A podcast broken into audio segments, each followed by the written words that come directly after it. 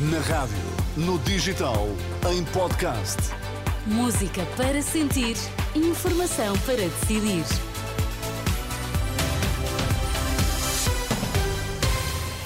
Notícias na Renascença, para já os títulos em destaque. A Inspeção-Geral das Atividades em Saúde vai recolher testemunhos de quem tenha tido intervenção no tratamento das gêmeas luso-brasileiras no SNS. Prestes a ser exonerado, António Costa não afasta um regresso à política após deixar o cargo de Primeiro-Ministro.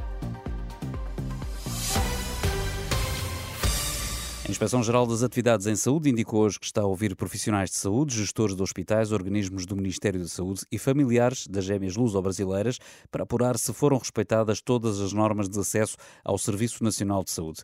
Em comunicado, a IGAS indica que vai recolher mais evidências junto de decisores de vários níveis que tenham tido intervenção no acesso das duas crianças ao medicamento que custa cerca de 2 milhões de euros.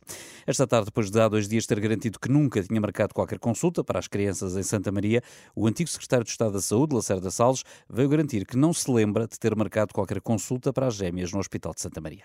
Pedi ontem a documentação e, portanto, eh, reparem, eu preciso da documentação e preciso dos factos para poder, eh, para poder responder a um conjunto de questões que responderei, como vos digo, em sede própria. Quando digo não me lembro é porque genuinamente não me lembro mesmo. Passaram quatro anos, quatro anos, com uma pandemia pelo meio, e portanto eu quando digo que não me lembro é que genuinamente não me lembro mesmo, e portanto eu preciso de factos e preciso de documentos para poder ter acesso e para me poder tentar relembrar. É só isso que eu posso fazer e vos posso dizer. Lacerda Salles, agora deputado, chegou a negar ter intercedido a favor das gêmeas, mas agora diz que não se recorda da situação. 45 mil utentes sem médico de família no Conselho do Seixal vão ficar sem assistência pelo menos até ao final do ano por falta de médicos. O polo da Amora, da Unidade de Via Verde de Saúde Seixal, só vai ter atividades de enfermagem. No polo Corroios, a resposta médica está muito condicionada. É uma situação que a Comissão de Utentes considera muito preocupante e atribui à falta de atratividade eh, do SNS. Isto é uma consequência, mais uma das consequências, da falta de atratividade do Serviço Nacional de Saúde para os médicos. E a, a, prova são o preenchimento das vagas que ficaram por fazer, principalmente aqui na área metropolitana de Lisboa, porque os jovens especializados não estão para trabalhar nas condições atuais, eh, são muito mais aliciados pelos privados, que lhes pagam bastante melhor. Depois, a Via Verde teve a funcionar também com a contratação de tarefas até ao final do mês de novembro. Não foram acauteladas pela tutela novas contratações para fazer face ao mês de dezembro. Luís Lourenço, da Comissão de Utentes da Saúde do Conselho do Seixal. Vamos ver se ainda há tempo para a vida política. António Costa não faz tão regresso após deixar o cargo de Primeiro-Ministro. No dia em que é exonerado pelo Presidente da República, Costa assume que deixa muito por fazer. Mas eh, nós vamos, o governo vai se manter naturalmente em funções até haver um novo governo na sequência das eleições do dia 10 de março e, portanto, ainda temos muito trabalho e muitos dias de trabalho pela frente, devemos ter tempo de nos despedir, portanto não vale a pena estarem ansiosos hoje. Não vai ter a reunião semanal depois dos Conselhos de Ministros?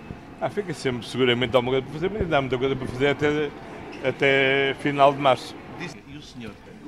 Em política, eu já, já expliquei. E, relativamente a isso, tomei a atitude que se deve tomar quando, está, quando uh, é suscitado um problema de natureza judicial e, portanto, e, portanto uh, aguardemos simplesmente que a Justiça cumpra a sua missão e quando a cumprir logo veremos se ainda há tempo, se ainda há tempo para a política nessa altura.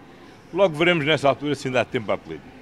António Costa, em declarações aos jornalistas na Fundação Gulbenkian, onde está também o Presidente da República, estão a assistir ao relançamento do livro Portugal Amordaçado, de Mário Soares. O preço dos combustíveis vai descer pela sétima semana consecutiva. Na segunda-feira, o gasóleo deverá estar 3 cêntimos mais barato, quanto à gasolina deverá baixar 2 cêntimos por litro, é o que está a avançar o jornal online Eco.